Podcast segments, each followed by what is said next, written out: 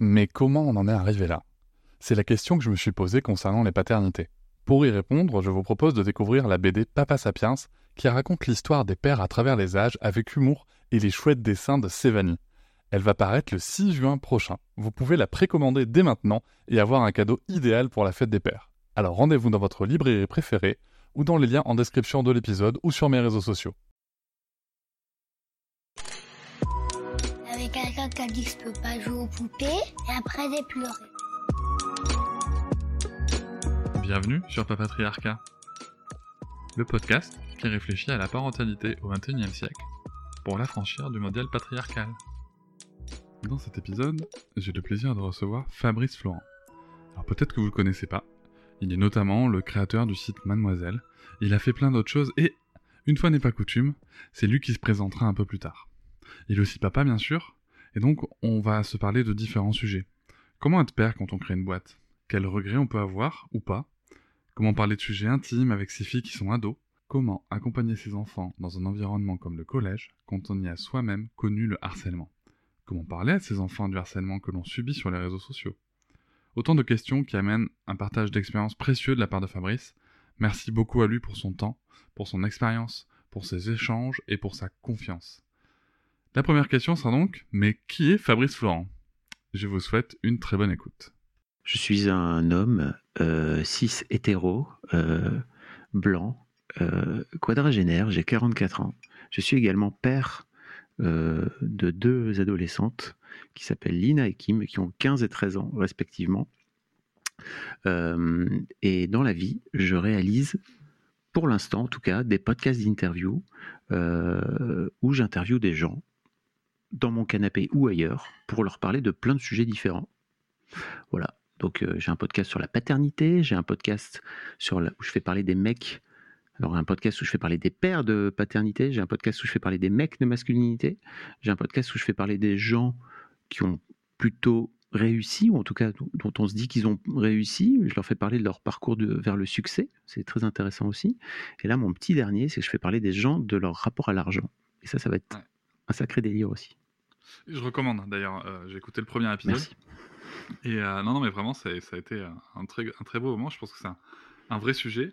Euh, y compris dans la parentalité. Je pense que l'argent dans la parentalité, il y, a, vraiment un truc à creuser, tu vois. Exactement. ça sera sûrement dans ta ligne éditoriale de génie. Euh, moi, je, on a déjà eu l'occasion d'enregistrer un petit peu sur tes débuts de, Daron. Euh, et je te remercie encore pour cette contribution qu'on peut, qu'on peut retrouver dans mon livre Tu vas être papa. Je vous invite à, bah, à, acheter le livre, à écouter ces 15, ces 15 minutes avec Fabrice. Euh, on va pas les refaire. Ça vaut la peine. En fait, en fait, on va pas les refaire aussi. Donc voilà. Mais rien que pour ça. Non, mais mine de rien, on dit des trucs super. Tu sais, que je l'ai réécouté en préparant cet épisode. Et on, dit des trucs super. Et euh, tu dis des trucs super. À un moment, je dis un, truc super. Voilà, quand même. Euh, et d'ailleurs, bah tu me dis, et d'ailleurs, tu me dis, tu me dis merci de dire ça.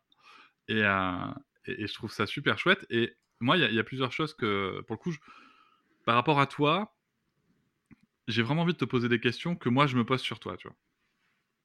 C'est-à-dire que Fabrice Florent, c'est aussi le fondateur d'un média féministe. A-t-on droit de dire féministe Oui, on a le droit. Euh, un média féministe qui s'appelle euh, Mademoiselle. J'ai arrêté, de le dire, pour ce qui me concerne. D'accord, mais le média, lui, il est féministe, on peut le dire. J'ai arrêté de le revendiquer aussi à un moment donné. Mais Mademoiselle J'ai arrêté de le revendiquer. Ah ouais, J'ai arrêté, arrêté, de revendiquer Mademoiselle comme étant féministe. C'était trop de trop de pression. C'était une étiquette euh, que j'étais fier à un moment donné de me coller. Je me disais, c'est quand même super qu'on le revendique parce qu'en fait, j'avais la sensation que c'était ça qu'on était en train de faire. Euh, mais ça, ça nous a collé euh, une étiquette et des attentes sur toute une partie du lectorat beaucoup trop grande. Alors qu'en fait, je me suis rendu compte, moi, que juste en fermant sa mouille et en arrêtant d'être fier de le, revendiquer et de parce qu'en fait c'était que égotique hein, tu vois vraiment c'était à la fois égotique mais aussi quelque part politique parce qu'il y avait un peu un côté euh, si nous on le dit pas qui va le dire quoi tu vois. C'était c'était il y a longtemps hein, c'était en 2010 euh, enfin tu vois 2009 2010 donc c'était un petit bail. C'était avant que ce soit cool en tout cas euh, d'être d'être féministe et, donc il y avait à, la fois cet aspect un peu politique de, bah, en fait, il faut le revendiquer parce que c'est important et c'est comme ça qu'on va démocratiser un peu l'usage du, mot, etc. Euh, mais ça nous a collé énormément de, de pression et c'était aussi beaucoup d'ego. Il y avait un vrai côté, euh, attends, mais c'est ça qu'on est aussi, tu vois, euh, c'est à ça qu'il faut qu'on se raccroche, alors qu'en fait, pas du tout, on avait juste qu'à faire les choses. Parce qu'en fait, en vrai, on le faisait. Et après, on a arrêté de dire qu'on l'était et on a continué à le faire. Je suis très content de commencer par une parenthèse, euh, pour le coup. Et euh, non, mais c'est très chouette parce que euh, moi je trouve ça très intéressant parce que tu sais que bon, on, se parle régulièrement. Tu sais que moi-même j'ai arrêté d'utiliser le mot féministe ou allié depuis, plusieurs. depuis plus d'un an maintenant, me concernant en tout cas. parce qu'en effet, c'est vrai que ça peut entraîner déjà une espèce de d'ego trip qui est pas du tout agréable ni pour soi-même, ni pour l'entourage ou pour les gens qui peuvent écouter les contenus, je pense. Euh, et en plus, c'est vrai qu'il y a quand même une sacrée pression parce qu'il faut une parole parfaite, parce qu'il faut, euh, faut des sujets parfaits, il, faut, euh, il y a quand même de très très grosses attentes de perfection, je trouve, à partir du moment où tu colles ce mot quelque part. Et, ça peut être assez complexe. Moi, la, la, question que je me posais surtout, c'est que c'est quand cette boîte, un petit peu, cette boîte que tu as créée, mademoiselle.com, c'est quand même un gros média, c'est quand même une histoire de succès pour, pour reprendre le nom d'un podcast bien connu. Et, euh, et, toi, en tant que père, quel, quel, quel, rôle ça a eu, mademoiselle, euh, dans ta construction de père? En tant que, que père au niveau de... de... Ah, tu entends bien à tous les niveaux, donc on va commencer par un niveau, si tu veux bien. Au niveau de tes réflexions du fait d'avoir des filles. Est-ce que mademoiselle a joué un rôle, et si oui, lequel? Énorme. C'est... C'est la construction... En fait... Euh, Mademoiselle a tellement contribué à l'homme que je suis aujourd'hui, en fait, que forcément, ça a aussi contribué au père que j'étais, que je suis toujours, que j'ai été en fait en tant que patron et parce que je suis quand je dis j'étais, c'est parce qu'en fait je suis plus patron aujourd'hui, donc j'ai un peu ce truc. Mais surtout en fait dans dans le jeune, dans le plus jeune âge en fait, je trouve que c'est des des moments euh, euh, qui sont vraiment charnières en fait. Et bah alors euh, l'histoire veut et la légende raconte qu'en fait euh, on a conçu notre première fille euh, le jour où j'ai lancé Mademoiselle.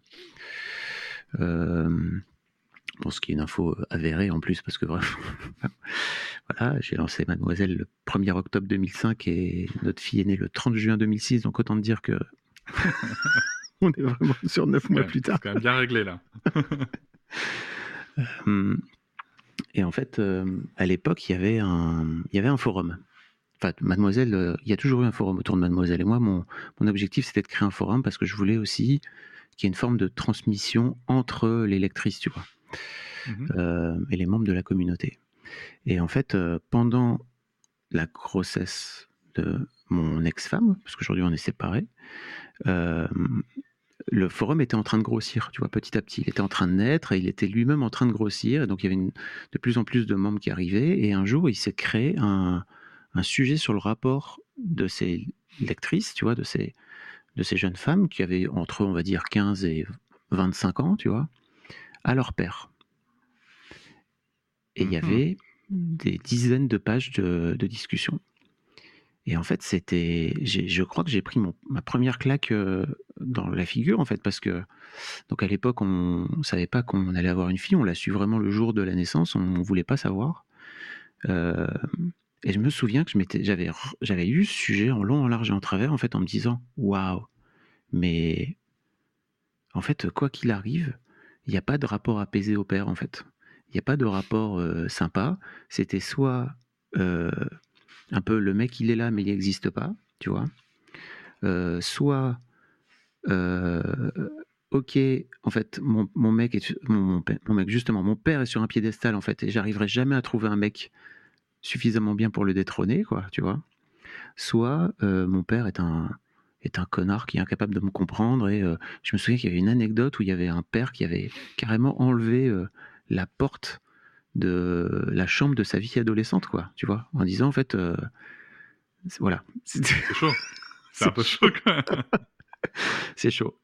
Et, euh, et en fait, bah voilà, ça c'était la première impression. Et je me souviens très bien que, en fait, quand on a eu notre fille, euh, l'un des tout premiers trucs que je suis allé faire, c'est aller chercher un livre sur le rapport des pères aux filles parce que je sentais qu'il y avait un truc qui était compliqué. Et d'ailleurs, c'est marrant parce que, comme quoi, tu vois, la boucle est bouclée, c'est que j'avais acheté ce bouquin, qu'entre-temps, j'ai perdu.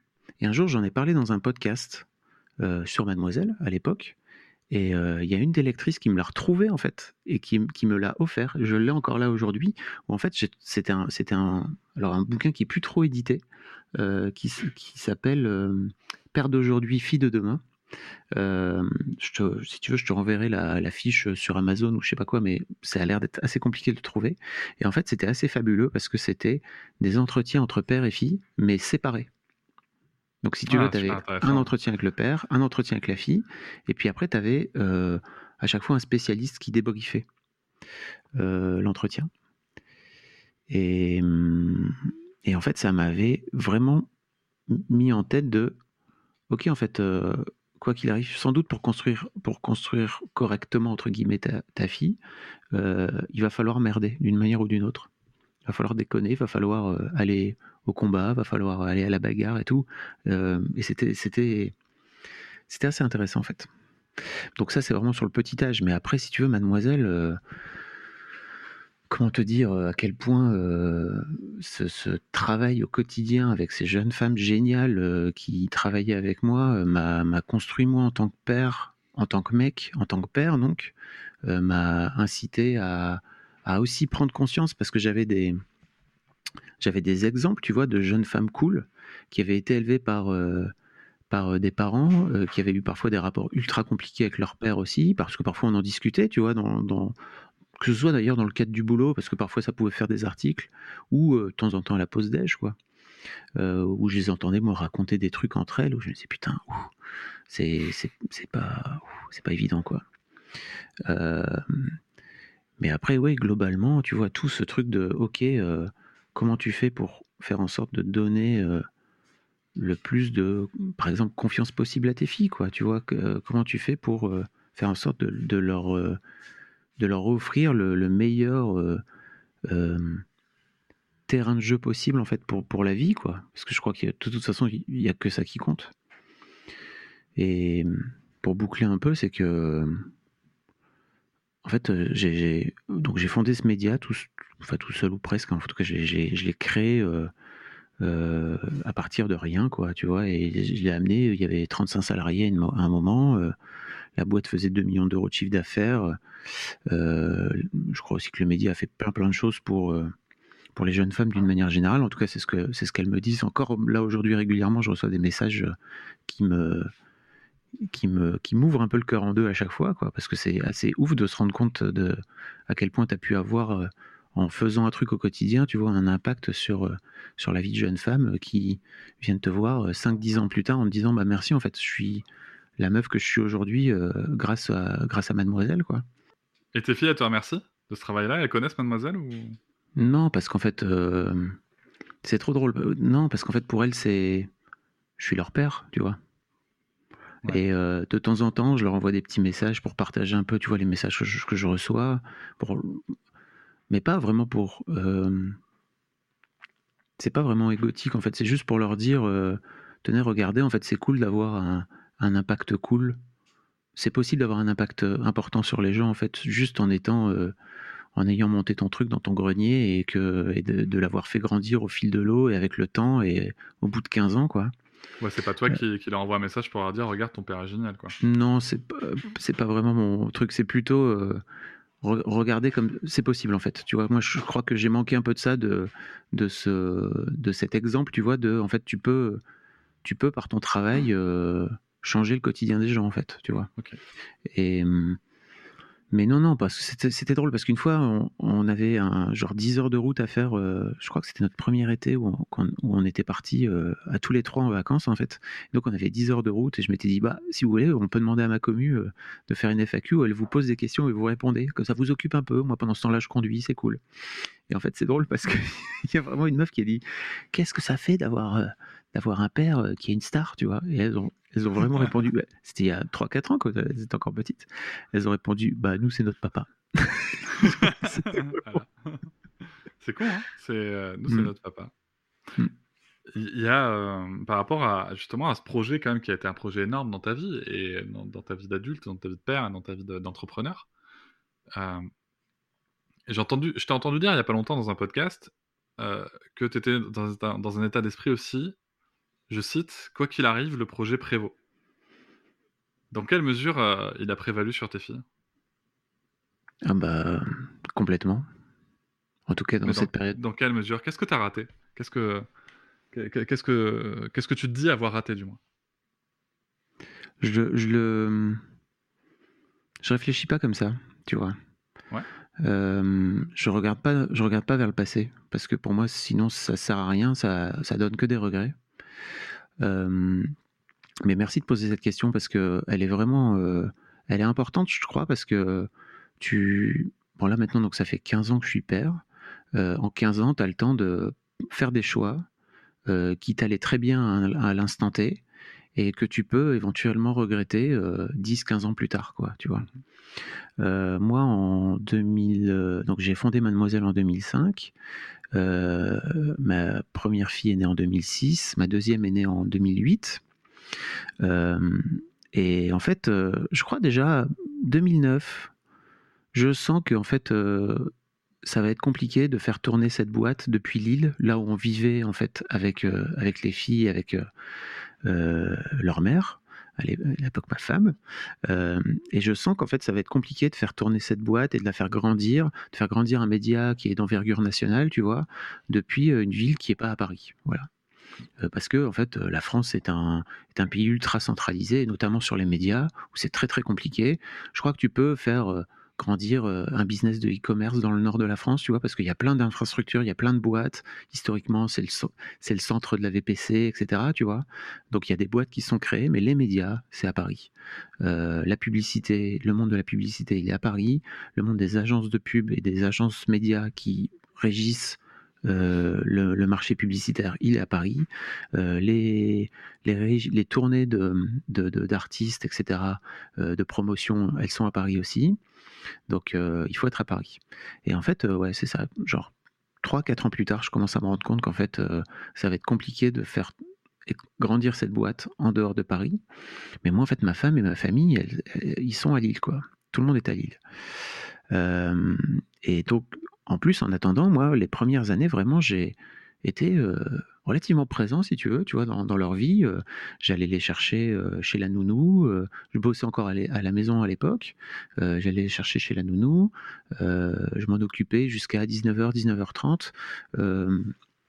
à partir du moment où bah, leur mère rentrait, tu vois, et souvent on se donnait un peu le, relais, et moi je continuais à terminer, la, à terminer ma journée à, partir de, à partir de ce moment-là, quoi.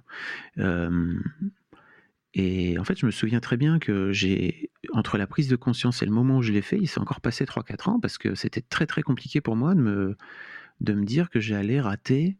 Euh, je me souviens que le truc sur lequel je faisais à l'époque, c'était euh, le, le, câlin du soir et le, et le bisou de bonne nuit et euh, le petit moment qu'on passait tous les soirs de, à lire une histoire ou à se raconter des blagues ou, tu vois, ou à, à, partager ce moment-là qui était important pour moi. Mais en fait, euh, j'étais malheureux, tu vois. J'avais beau euh, faire ces moments de, bisous de bonne nuit, etc. Euh, je sentais que mon projet, il avait de l'envergure potentielle et que le fait de le laisser à Lille, bah, je le sacrifiais aussi quelque part, quoi, tu vois. Et donc, 2012-2013, je finis par aller voir ma femme à l'époque et lui dire, écoute, j'ai ce projet-là. et en fait, ça me fait chier pour parce qu'en fait, je, sais que si j'ouvre des bureaux là-bas, va falloir que j'aille passer du temps, sinon ça sert trop à rien, quoi. Et puis surtout, j'en ai envie, quoi. Et en fait, je me suis fait une réflexion à l'époque. Je me suis dit, ok, part du principe que quand elles auront 13, 14, 15 ans, tu vois, euh, elles soient adolescentes et qu'en fait, bah, comme toutes les ados, elles vont te chier dans les bottes parce que c'est comme ça que ça marche. Euh, est-ce que tu seras capable, si tu n'ouvres pas tes bureaux à Paris et si tu sacrifies entre guillemets ton projet professionnel, euh, parce que le projet aurait vécu, tu vois, mais il aurait vivoté, quoi. Ça aurait été bof. Euh, tu vois, je me disais, est-ce que, est que tu seras capable de ne pas l'en vouloir et de pas te dire, euh, ok, en fait, vous êtes horrible avec moi. Et d'un autre côté, euh, bah, je suis quand même resté euh, à Lille. J'ai quand même sacrifié mon projet professionnel euh, pour m'occuper de vous, quoi. Et je crois pas que j'aurais été capable de le faire. Et surtout, en fait, euh, je savais que c'était pas en restant à Lille que je serais heureux, tu vois. Mhm. Donc euh, j'ai fini par, euh, par ouvrir ces bureaux et par partir, euh, on va dire, du mardi matin au vendredi après-midi, où je passais de ce fait-là moins de temps avec elle. Euh, au départ, je me souviens très bien que j'avais un peu ce truc de non, mais on va se passer des coups de fil et ça sera sympa, mais elles en avaient rien à foutre, quoi. Tu vois, elles étaient toutes petites, elles- le soir, elles étaient crevées. Parfois, on se passait des, des petits coups de fil vidéo, mais en fait, elles étaient cuites. euh. Bref, donc en fait, j'ai assez rapidement laissé tomber l'idée de vouloir me raccrocher à une forme de quotidien et plutôt, en fait, à, à profiter euh, de, ce que pouvait m'offrir, tu vois, la vie parisienne et le boulot, euh, et le boulot à Paris et de me dire, bah, en fait, euh, t'es là maintenant, donc let's go. Fais exploser ton projet. Et bizarrement, le projet a explosé en l'espace de quelques mois. Tu vois, on est passé de 3 personnes à 10 personnes. Après, je sais pas où est l'œuf, où est la poule, tu vois. À quel moment je me suis retrouvé à, faire grossir le projet ici parce que j'avais décidé de quitter la famille, en tout cas la semaine, et tu vois, de, et de, de, de, de je sais pas. Euh, mais en tout cas, la boîte a grossi. euh, on est arrivé jusqu'à 35 salariés à la fin. Euh, et tu vois, le Kim, euh, donc Kim qui est ma deuxième, qui a 13 ans aujourd'hui, euh, m'a dit un truc l'été dernier qui m'a un peu piqué la gueule, mais en même temps, c'est comme ça. Euh, elle m'a dit, et puis euh, tu, pas méchamment en plus, tu vois, mais elle m'a dit, écoute, euh, je me souviens plus de quand tu étais là. Ouais. Et, et moi, je sais, je m'en souviens très bien, parce que vraiment, tu vois, on a eu euh, au- moins 3-4 ans, tu vois, de, de journée. euh, Enfin, tu, tu tu vois, ta fille a 3 ans, donc tu vois bien le temps que tu peux, tu peux y passer. Bon, en plus, toi, tu l'as à la maison, donc c'est encore un autre, un autre truc, mais Je vraiment, tu vois, tous les soirs, tous les soirs, j'allais la chercher. Et en fait, euh, le samedi, en plus, euh, ma femme bossait. Donc, si tu veux, je les avais tout le samedi. On allait faire les courses ensemble. On allait euh, euh, le goûter. Le, euh, on passait des moments marrants, etc., etc. Mais qui m'a dit, moi, je me souviens plus. Moi, ce que je retiens quand même de ce que tu dis, je trouve ça super intéressant de, comment dire, déjà d'oser se dire, d'oser se projeter sur le fait que euh, ce que je vis aujourd'hui, c'est potentiellement les regrets que j'aurai ou pas demain, tu vois, et, euh, je trouve ça très intéressant comme démarche. Euh, je trouve ça aussi très, très intéressant, de se dire, au-delà d'être d'un père qui est présent, elles ont besoin d'un père qui va bien. Et ça, je pense que c'est quelque chose qui est important. Et, ça, je pense que ça marche d'ailleurs pour les deux parents.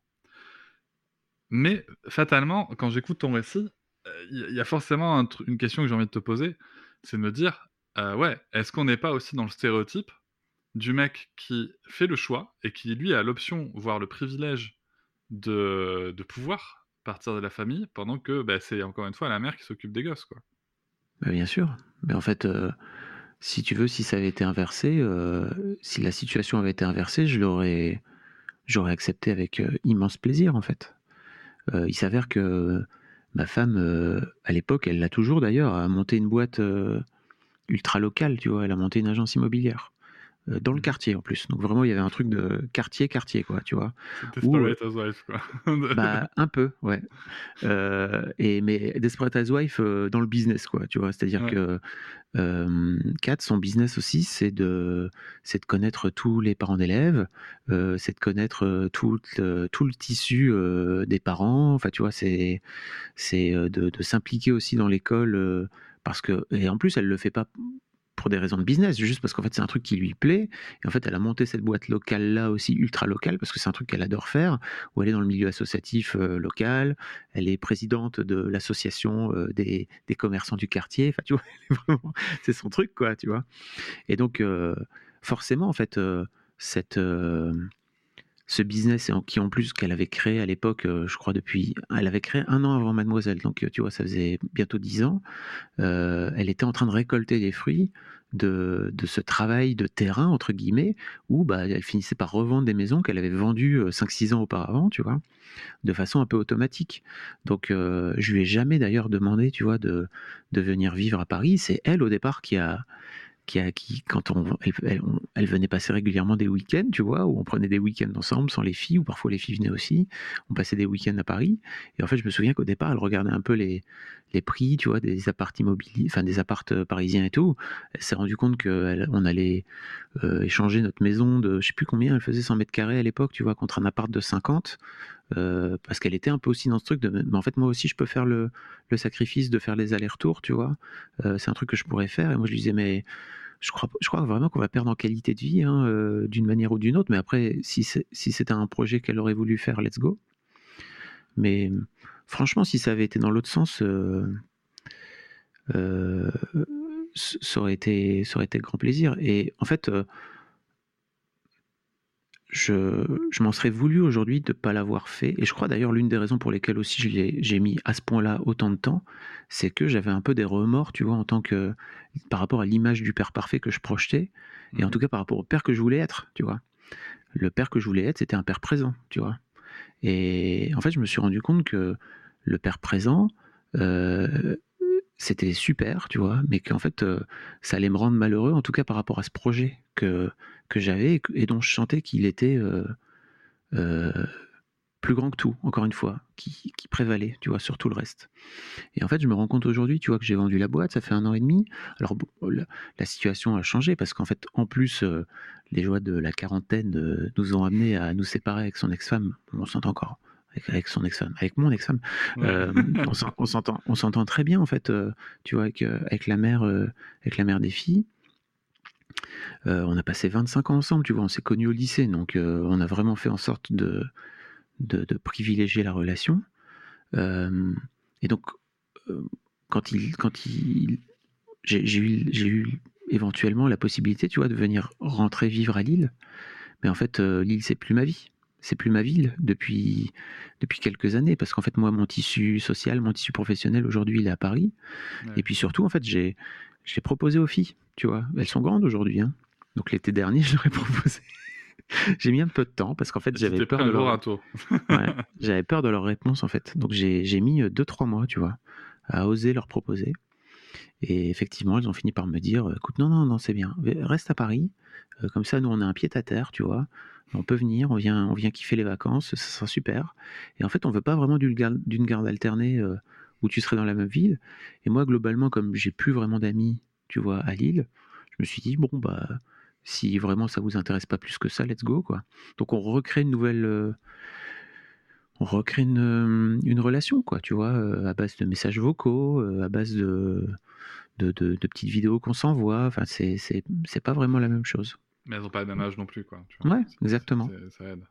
Justement, euh, en parlant de pas le même âge, t'es passé euh, où tu passes, euh, enfin, ou, peut-être pas toi, tu vas me dire.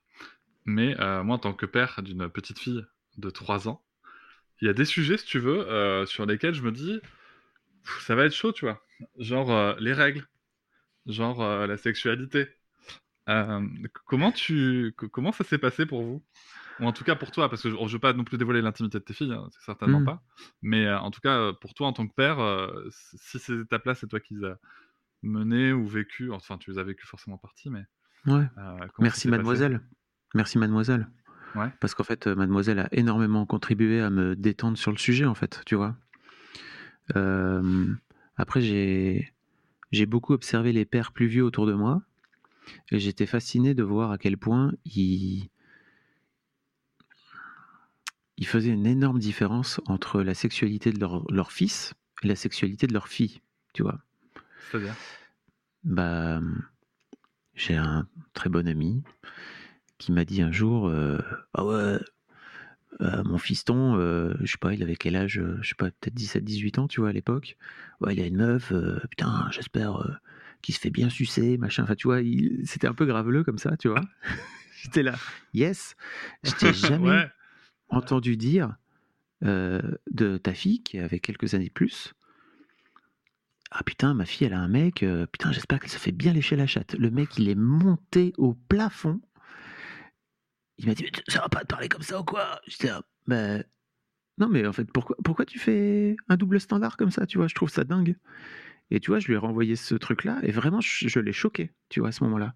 Et je lui ai dit, mais en fait, moi, ça me dérange pas que tu parles de la sexualité de ton fils aussi ouvertement, mais pourquoi tu parles pas de la sexualité de ta fille de la même façon? T'imagines les, conneries que tu lui as plaquées dessus, en fait? Même pas méchamment, mais juste en pensant comme ça, de base. Tu mets une distance que je comprends, hein, c'est important de la mettre, hein, tu vois, entre père et fille. Mais tu vois, moi, en fait, euh, j'ai jamais eu de problème à parler avec mes filles, tu vois, de, de sexualité, euh, de, et puis d'écouter aussi, tu vois. Il y a, dans un épisode euh, d'Histoire de Daron, il y a Martin Winkler euh, qui racontait qu'il avait posé une, une boîte de capote dans la, dans la salle de bain, tu vois, très ouverte. Enfin, il y avait une boîte avec plein de capotes.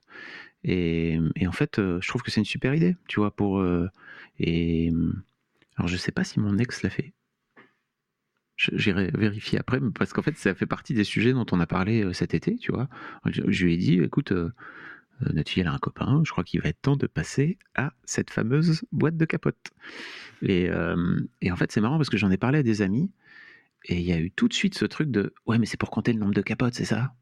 C'est pour surveiller. J'étais là, mais vous êtes tarés, hein, vraiment. Ah, bah non. Ouais, non, ouais, c'est chaud. Euh, J'aurais même pas pensé. Hmm. Comme ça, tu vois. Moi, je Ah, voyais ouais. plus ça comme une ouverture à.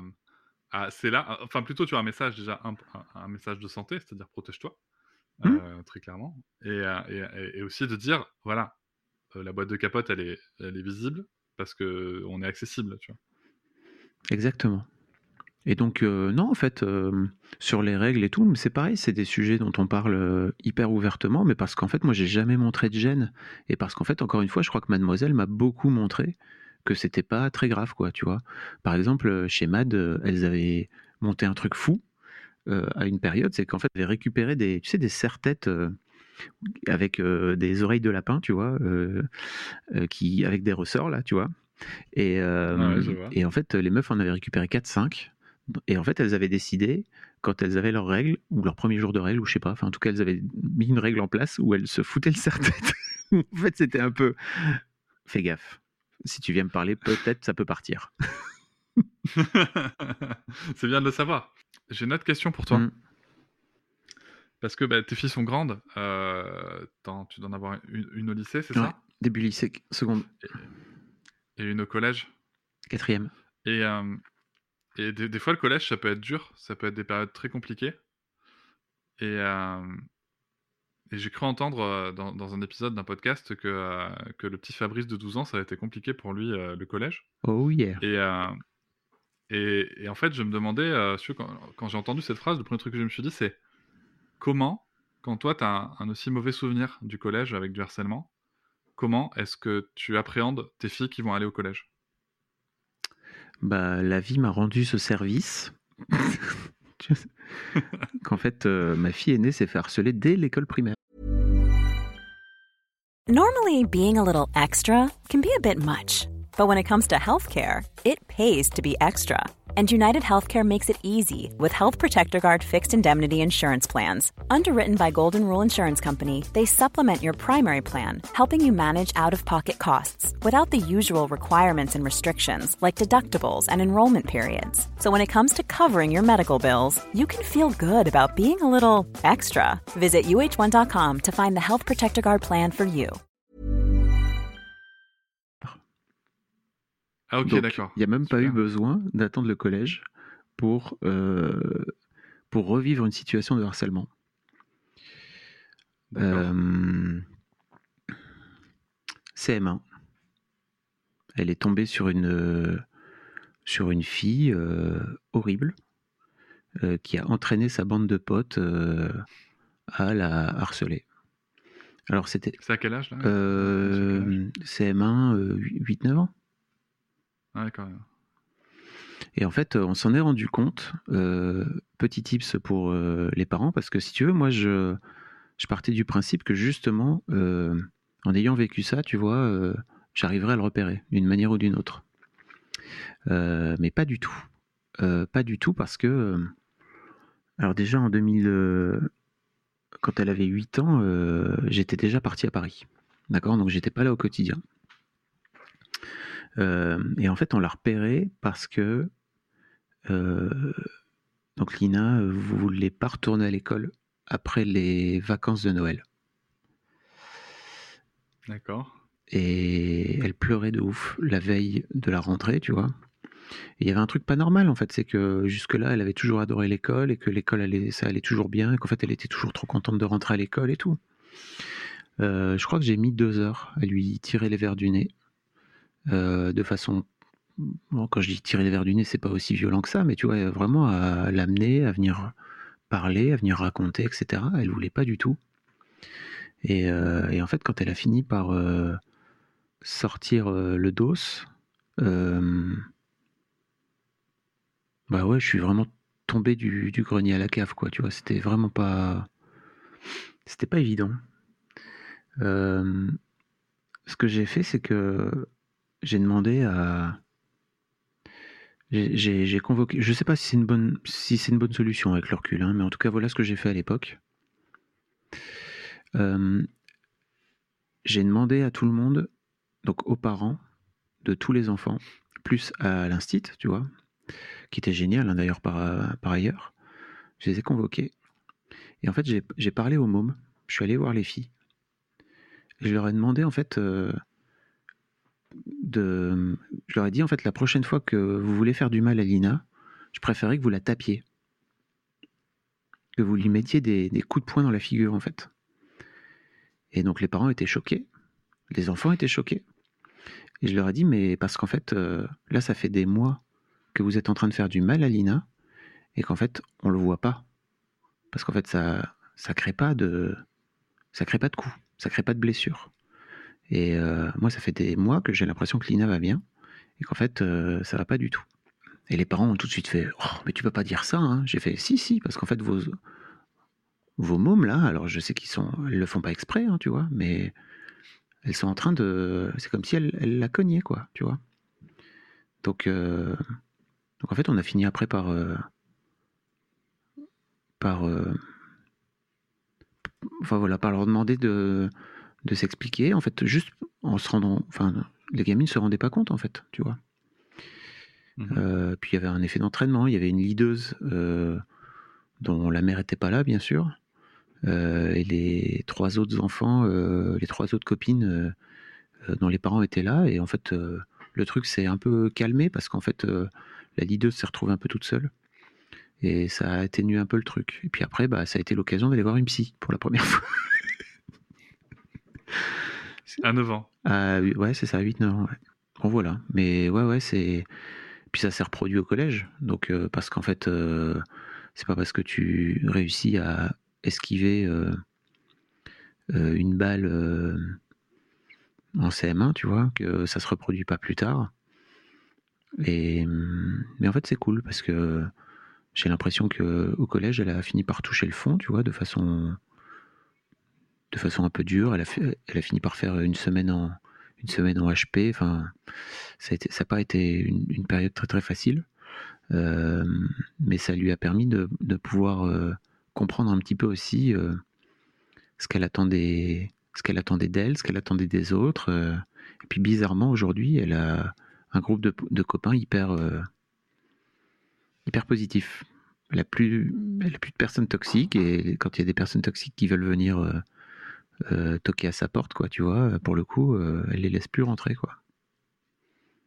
Et tu vois, à côté de ça, la, la petite deuxième, elle n'est pas du tout là-dedans. Elle, ça, elle a, elle a, un, elle a, elle a un bouclier naturel, très efficace. De, en gros, si tu me saoules, ça dégage. Filtre à connard intégré, bonjour. Ouais, c'est ça. les enfants sont pas. Et, toi, quand.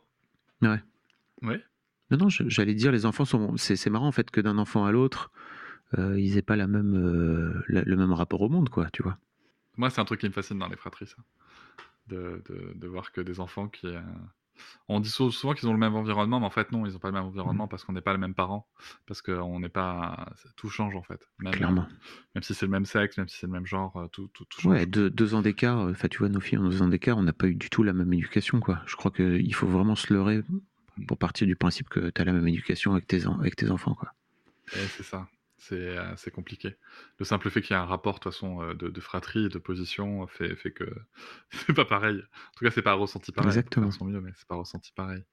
Et, euh, et toi, euh, en, tant que père, comment tu t'es senti? Parce que il y a quand même ce moment où tu vois ta fille qui souffre. il y a ce moment où ça peut réveiller euh, ce que toi, tu as traversé.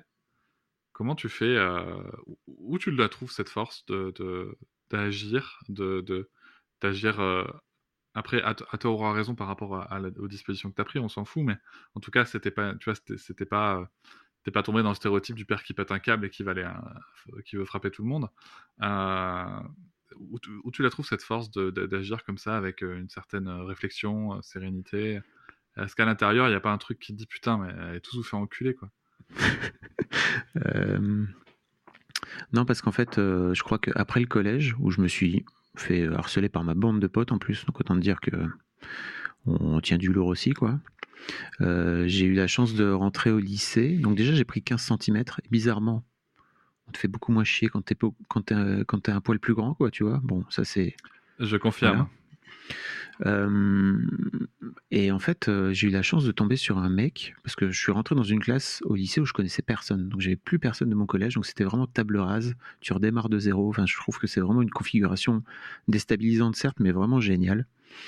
Euh, et je suis tombé sur un gars que j'ai commencé à moi-même bolosser pendant peut-être une semaine ou quinze jours, tu vois. Et en fait, il a eu cette j'ai eu cette chance dingue de tomber sur lui parce qu'il m'a vraiment dit, à un moment donné, il m'a dit, mais en fait, ça me blesse quand tu me dis ça. Euh, c'est pas cool. Euh, T'as l'air trop sympa, mais je comprends pas pourquoi tu, tu fais ça avec moi, quoi. Et vraiment, tu sais, j'ai eu ce moment de flash de recul de. Ok. Donc en fait, je c'est suis, en, moi, je suis en train de refaire subir. je suis laid.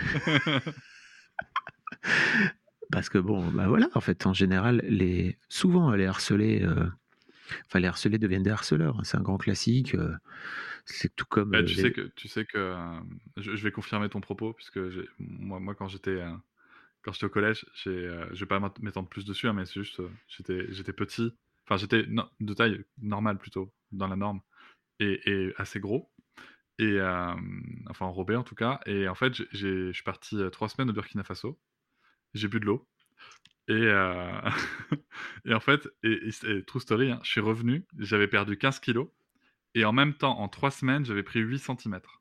Alors, outre le fait que mes parents m'aient pas reconnu, euh, bizarrement, à la fin, au retour, j'étais plus du tout perçu de la même manière. On m'a plus jamais harcelé. Par contre, en effet, euh, j'ai eu harcelé pendant euh, ouais, 3-4 mois euh, une meuf en Mhm. l'occurrence. Et, et, et c'est vrai que je sais pas dans quelle mesure euh, c'est une vengeance. Je sais pas dans quelle mesure c'est peut-être l'expression euh, de détecter chez l'autre. Parce que tu vois, c'est une, meuf qui était très forte, euh, mentalement parlant, tu vois. Et en fait, je sais pas si dans, si, si dans une certaine mesure, tu vois, c'est pas de détecter qu'elle était aussi hors de la norme et qu'elle, on la faisait pas chier, quoi. Tu vois, c'était pas spécialement personnel, mais juste de dire pourquoi est-ce que t'es dans le même cas que moi et que toi, on t'emmerde pas, Mhm. tu vois.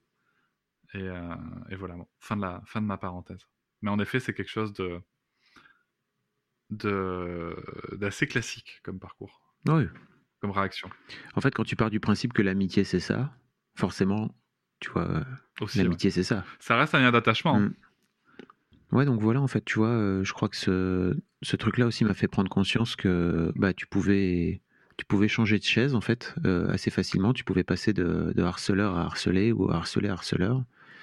Euh, et que euh, dans la vie, tout n'est pas euh, forcément.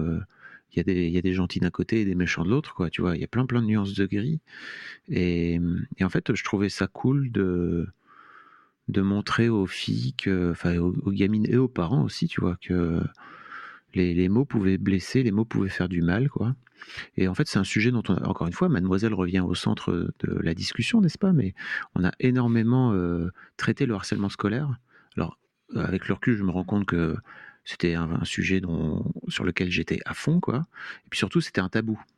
Donc euh, tous les tabous chez Mademoiselle, on les a pris, on, leur a mis des petits clés de bras, quoi, tu vois.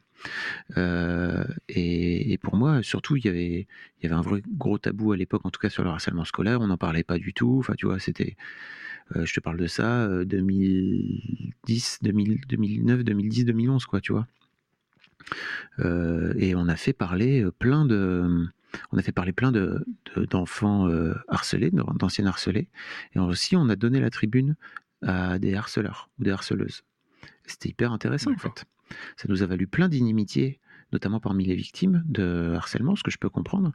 Mais en fait, je trouvais ça, moi, très important de, de, de, chercher à comprendre aussi les, ce qui faisait que tu, tu finissais par devenir un, un, harceleur, quoi, tu vois. C'est pas. Mais pas... il y a des mécanismes derrière. Hein. Ouais, bien sûr. Je pense qu'il ne faut pas faire de généralité, il peut y avoir plein de raisons, mais, euh, mais la violence euh, se ferait toujours un chemin qui se ressemble un petit peu, je trouve. Mm. À différents endroits, mais un chemin qui se ressemble. Justement, en parlant de, de harcèlement, euh, en 2016, tu as connu euh, une vague de diffamation et de harcèlement sur les réseaux sociaux. Et, et je précise pour ceux, ceux qui nous écoutent que j'ai bien posé mes mots, merci moi, ma question, c'est pas, c'est pas le, le, le, le harcèlement en lui-même, c'est plutôt comment, en tant que père, parce que c'est quelque chose forcément qui te touche, ce genre de moment, comment, en, en tant que père, tu, tu, en, tu, en, parles Si tu en parles à tes enfants, comment est-ce que tu leur en parles? Quand toi, tu vas euh, vraiment pas bien. C'est un moment, euh, ce fut un moment compliqué. Alors, ce fut un moment compliqué par plein d'aspects, mais la mais disons que la casquette de père à ce moment-là est la casquette de parent, parce qu'en fait, ma, ma, ma, ma, femme à l'époque est elle aussi concernée, si tu veux, parce qu'elle est elle aussi complètement désemparée par rapport à ce truc-là. Elle ne sait pas comment faire, elle ne sait pas comment gérer. Je te parle pas de, je te parle pas de, de, de des accusations, etc. Elle a toujours été euh, à 1000% derrière moi. Elle a même jamais posé la moindre question de est-ce que tu as vraiment fait des trucs, quoi, tu vois? Jamais. euh, mais en tant que parent, c'était un vrai truc. Et euh, tu vois, en fait, quand tu subis ce genre de truc, euh, moi, je deviens parano, c'est-à-dire que je finis par partir du principe que tôt ou tard, euh, mes filles vont rencontrer des gens dans, la cour, dans leur cours de récré qui vont leur expliquer que leur père est un sale pervers, euh, est un sale con, quoi, tu vois. Et elles ont, à Mmh. l'époque, 8 et 10 ans. Donc, c'est vraiment petit. Euh, donc bah, j'ai pris. Ouais, petit et en même temps, euh, et en même temps, ça, ça, ça, ça, comprend et ça parle déjà beaucoup. Exactement. Vois, de, Mais je vais, je vais. L'actualité à cet. Je vais je, je, te raconterai après parce que, en fait, mes filles voient bien que, enfin, mes filles sentent tout de suite en fait que ça va pas. Et pourtant, j'ai vraiment fait en sorte, tu sais, de faire comme Danny Boone dans le sketch là. Je vais bien, tout va bien. Et en plus, je, je l'ai vraiment faké parce que dans ma tête, euh, j'ai tellement mis le, le trauma euh, sous, un, sous un tapis, si tu veux, que je suis vraiment rentré, euh, genre deux jours après, je suis rentré à Île et j'étais vraiment dans cet état-là, quoi. Non, mais t'inquiète, tout va bien, ça roule, pas de problème. À l'intérieur, j'étais détruit, mec. détruit. donc ouais, je la joue comme ça et en fait, effectivement, pendant le week-end, la question se pose, tu vois, de comment ça va grossir, est-ce que ça va grossir et en fait tu vois, notamment, il y a des, il y a des amis de, de Kat, donc euh, mon ex, qui lui envoie des messages qui n'ont strictement rien à voir avec Internet, qui sont dans le game de l'immobilier lillois, tu vois, et qui lui envoie un message pour lui dire Comment ça va ton, mec, au fait? Donc là, tu te dis Ok, c'est en train de, tu vois, c'est en train de sortir de la, de la sphère euh, parisiano-parisienne, médiatico-médiatique, quoi, tu vois. Euh, Rue 89 avait fait un article, enfin bon, bref, c'était terrible un article sur rien d'ailleurs, c'est mais bon, fabuleux. Euh, avec le recul, quelle joie. Euh, et donc bah ouais, je suis allé voir mes filles en fait euh, à table en leur disant écoutez, sans en faire non plus, tu vois, un événement, c'était à table, c'était pas, on les a pas mis, papa a besoin de vous parler, etc. Juste pour les filles, pour info, les filles, il y a ça qui se passe quoi. Et ok, bah, elles étaient au courant, tu vois. Elles nous en ont jamais trop reparlé. Euh, alors après, bien sûr, elles ont vu que papa est allé en thérapie, que maman était extrêmement perturbée parce qu'elle savait pas comment gérer ce truc-là, que ça nous a secoué le couple à tel point que bah euh, cinq ans plus tard, enfin quatre ans plus tard, on, décide de, se séparer. Donc euh, et quand je te dis ça, c'est des bonnes choses. Hein. C'est-à-dire que ce divorce pour moi est une bonne nouvelle je me permets de citer Louis C.K. Je sais, que c'est toujours compliqué de citer Louis C.K., mais ce mec a quand même des réflexions extrêmement géniales où il dit un divorce n'est jamais une mauvaise chose en fait, parce que vraiment 0% des mariages heureux terminent en divorce. Donc euh, euh, effectivement, c'était une bonne nouvelle pour nous deux. Je crois que c'était une bonne nouvelle aussi pour les filles, même si ça a été un peu compliqué à, avaler euh, les, on va dire les deux premières années. Ça va un peu mieux maintenant. Mais en fait, Lina, est, donc Lina qui a 15 ans aujourd'hui, qui, qui a notamment des potes qui sont euh, à fond sur Twitter, tu vois. Euh, elle a un pote qui adore Twitter et qui lui a dit Mais moi j'adore Twitter, je découvre plein de choses dessus et tout. Et Lina vient me voir un, un soir en me disant Écoute, j'ai mon pote là, il m'a dit que Twitter c'était génial. mais moi je crois pas. Et en fait, je, lui, je sais pas pourquoi. Je lui ai juste dit, écoute, mon père, il a eu des histoires avec Twitter, euh, je crois que c'est de la merde, mais je sais pas pourquoi. Et je sais pas exactement ce qui s'est passé. Donc c'était il y a, tu vois, c'était il y a 5 ans. Elle a, elle a 15 ans aujourd'hui, elle avait 10 ans à l'époque. ça a un peu changé. Eh, mais ouais. Et en fait, on a eu cette discussion-là il y a un mois, tu vois, de, ok, qu'est-ce qui s'est passé exactement? Donc là, je lui ai raconté tout dans les détails parce qu'en fait aujourd'hui c'est une petite adulte, donc elle peut comprendre. Donc on a pleuré, on a pleuré ensemble, elle a pleuré dans mes bras, j'ai pleuré avec elle, enfin c'était c'était ultra cool. Et puis peut-être qu'un jour Kim viendra me voir aussi, tu vois, pour, euh, pour me demander de son côté et que je lui réexpliquerai exactement de la même façon, quoi. Et ça fait partie de mon histoire, et ça fait partie euh, de l'histoire de la famille, et ça fait partie de notre histoire. Et en fait, euh, ça m'a amené en thérapie. Donc en fait, c'est sans doute le plus beau cadeau euh, avec le recul euh, qu'on pouvait me faire, quoi. En tout cas, moi, ce que, ce que je retiens, c'est euh, quand, je t'entends parler de, ces différents moments, que ce soit la création de ta boîte, que ce soit ça, ce que je retiens, c'est beaucoup de, de, de réflexion sur ce qui est bon pour moi et bon pour ma famille aussi tu vois. Et aussi euh, beaucoup de d'ouverture à, à, se comprendre, euh, même entre père et fille, tu vois, et, et, fille et père. Enfin, entre fille et père, ça c'est bien leur choix, tu vas me dire, mais, mais en tout cas, le, le, l'exemple est là sur le sujet, tu vois. Et, euh, et, c'est quelque chose, moi en tout cas, vers lequel je tends, de verbaliser ah bon, la mienne a 3 ans, donc euh, on, va se calmer sur les sujets, mais, euh, en tout cas, de, me dire ça, c'est quelque chose, je pense que c'est important de verbaliser, d'expliquer ce qu'on ressent, parce que ça ouvre aussi la porte à le jour où elle, elle aura quelque chose, de savoir que ben, si moi je, si l'ai fait, elle, peut le faire. Quoi. En fait, il euh, n'y a rien de mieux que d'éduquer par l'exemple, je crois. C'est-à-dire que il n'y a pas vraiment de meilleure façon de faire, tu vois. Et en fait, euh, à l'époque, c'était avant la, avant tout, tout, le délire de charge mentale, etc., etc. Enfin, le délire, pas le délire, mais en tout cas que, le, que le sujet sorte sociétalement aussi fort, quoi. Euh, mon ex m'avait dit un truc très juste. Elle m'avait dit, écoute, euh, t'es gentil, gentil de te dire féministe et tout, mais en fait, globalement, dans la maison, tu fais pas grand-chose. Et c'est vrai que c'était le cas, puisqu'en plus, tu vois, j'étais, comme tu le disais tout à l'heure, j'avais eu cette chance et ce, ce choix de pouvoir euh, quitter la maison, tu vois. Euh, et c'est vrai que je faisais pas grand chose parce que bah, globalement j'étais à distance. Euh, l'histoire voudra que plus tard j'ai tenté de venir m'intégrer dans, dans, le, dans l'organisation géniale de mon ex-femme et que j'ai quand même pas mal foutu le bordel. Donc finalement, je sais pas trop si c'était une bonne idée, mais en tout cas, il y avait une, volonté, tu vois.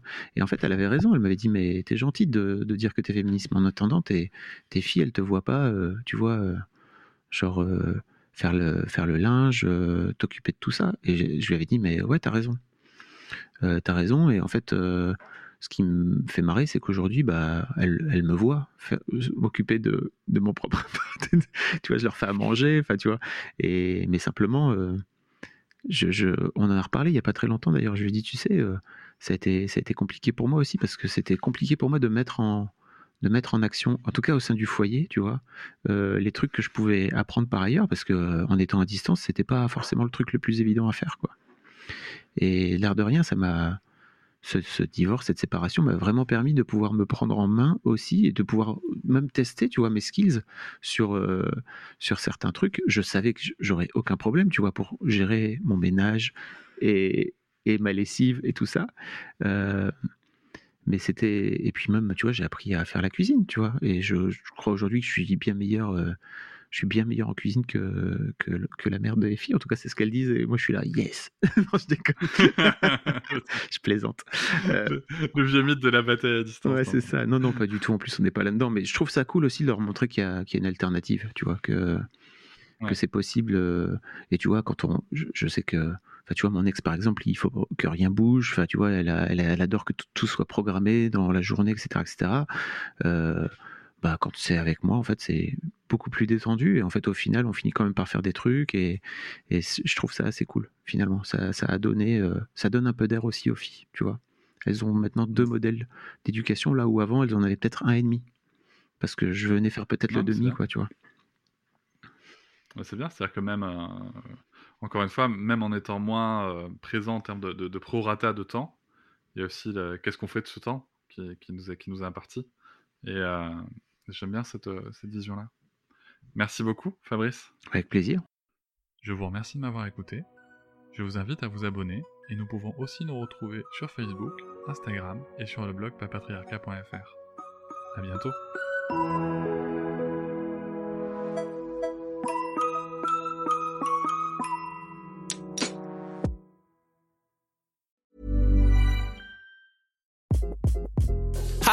This is Craig Robinson from Ways to Win, and support for this podcast comes from Invesco QQQ, the official ETF of the NCAA. Invesco QQQ is proud to sponsor this episode and even prouder to provide access to innovation for the last 25 years. Basketball has had innovations over the years too. We're seeing the game played in new ways every day.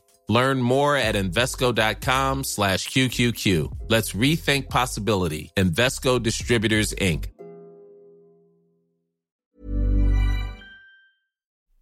Hop, c'est encore moins. Si tu veux soutenir le podcast, tu peux aussi t'abonner à Papatriarca Plus et découvrir chaque semaine un épisode bonus en plus des 60 déjà disponibles. À découvrir sur tes applis de podcast comme Pocket Cast, Castbox ou encore Apple Podcast. À très vite.